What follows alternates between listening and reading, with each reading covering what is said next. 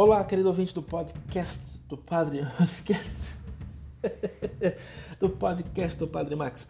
A liturgia apresenta-nos hoje a figura do servo de Javé, que nos ajuda a entrar no mistério pascal que celebramos com particular intensidade.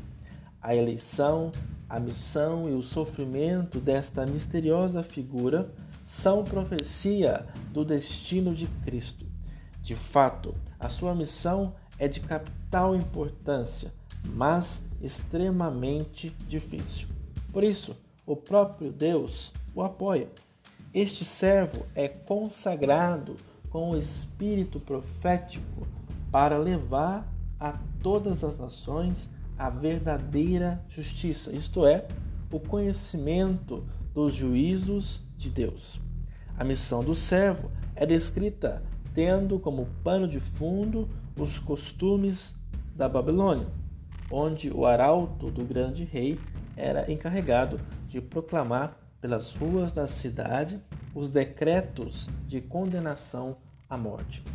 Se ao terminar a volta ninguém se erguesse para defender o condenado, o arauto quebrava a cana e apagava a lâmpada que levava, para indicar que a condenação se tornara irrevogável.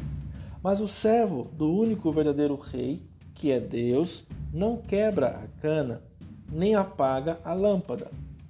Sendo portador do juízo de Deus, não vai para condenar, mas para salvar. Com a força da mansidão e com a firmeza da verdade, cumpre a sua missão levando às mais remotas paragens da lei que todos esperam. A figura do servo realiza-se em Cristo, simultaneamente servo sofredor e libertador da humanidade, escolhido para realizar a salvação, iluminar os povos e estabelecer a nova e eterna aliança selada com seu sangue.